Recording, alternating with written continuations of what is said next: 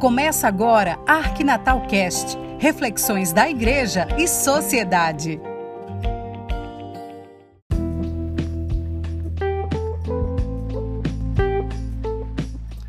Olá, amigo, olá, amiga. Nesse podcast de hoje, quero chamar a atenção para situações que precisamos estar bem antenados. Por exemplo, a situação da fome no nosso mundo, no nosso país também a situação do nosso jeito de estar encarando cada situação com aquilo que temos, que somos, que podemos. Todos nós sabemos nesse mundo um pouco freiriano, né? A defesa do aprender e ensinar do Paulo Freire, que não há sabidos e não sabidos. Há pessoas que fazem intercâmbio dos conhecimentos. Cada um conhece, sabe possibilita acontecer alguma coisa e esse intercambiar, fazer essa troca de conhecimentos nos ajuda. Nos ajuda para uma gestualidade concreta, para que a comunidade cresça, que a comunidade se satisfaça, se anime, se alegre. Nós sabemos que há uma, uma faixa de 33 milhões de pessoas passando fome no Brasil e que aqui no, nor no Nordeste e no Norte a gente encontra a maior parte desses famintos, as pessoas famintas. Entre essas pessoas do Norte e Nordeste ainda encontramos um grupo que sofre mais essa situação, que são jovens e crianças, as que estão com mais possibilidade de fome.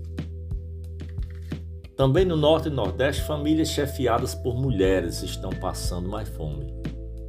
E entre essas famílias chefiadas por mulheres, dessas mulheres, as mulheres negras são aquelas que ainda são as que mais passam fome. Também podemos observar o menor acesso ao emprego formal está nessa região. E quando falta esse emprego formal, falta comida na mesa a mesa não fica de fato farta.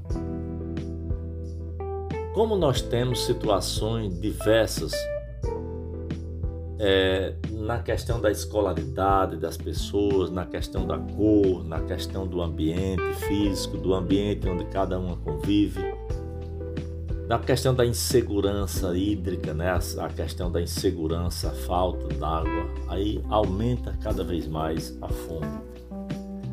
São dados físicos que a gente às vezes escuta nas pesquisas, mas são dados que também fazem com que a gente possa adentrar a pensar cada dia mais o que podemos fazer para que seja amenizada essa fome. Além desses dados físicos, físicos, né, que houve que há a possibilidade da gente encontrar nas pesquisas, nas conversas com pessoas, a gente sabe que existe um mundo de fome da não violência.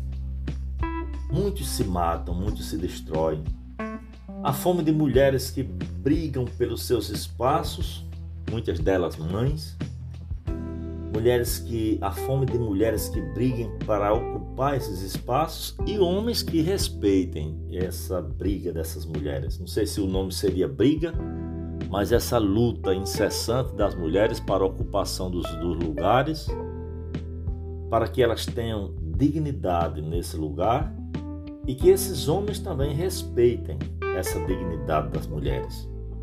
Nós temos é, fome de escolas contextualizadas, né? Como é que um professor diz ao aluno, por exemplo, que, que se ele não quiser ser igual ao pai, ele tem que sair daquele lugar onde ele está.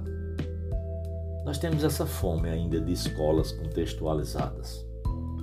Escolas que estejam no espaço, conheçam esse espaço e lutem para que esse espaço seja digno para essa criança, para esse jovem, para esse adulto. Escolas que não digam que para você não ser o que seu pai é, tem que sair daqui. Não, não deve haver o êxodo, deve haver a chegada de elementos satisfatórios para que não aconteça essa saída do lugar, do habitat natural de cada um. Nós temos muita fome de afeto, muita fome de querer bem. Existe muita fome ainda nesse sentido. Pessoas que não têm o afeto das outras. Fome de religião que não se amarre e não nos amarre, mas não ajude a ser feliz. Fome de crenças em que creio, como creio e o que posso fazer para acreditar num Deus que é vida e vida plena. Nós temos ainda fome de religião que não nos amarre, mas ajuda a ser feliz. Jesus devolve sempre uma pergunta, numa, numa questão de amarra a uma pergunta. A chave do querer bem, a chave do satisfazer o, o que queremos, está na pergunta e na resposta. Jesus sempre devolvia a resposta. O que é que devo fazer? Se a gente for observar, quando ele diz o que devo fazer para adquirir o reino de Deus, ele devolve a pergunta: o que é que você tem? Aí vem os milagres que acontecem e podem acontecer no dia a dia. Ele espera de nós respostas. Vamos ajudar então as pessoas a descobrirem caminho. Vamos ajudar então as pessoas a definirem caminho. Quem define o caminho? É quem está no poder? É você? Sou eu? Somos nós. Cada pessoa vai descobrindo o caminho e vai ajudando as outras pessoas a descobrirem o caminho. Se você não sabe o caminho, Vamos procurar juntos. É procurando juntos que encontramos o caminho da justiça, da democracia, da realidade do dia a dia.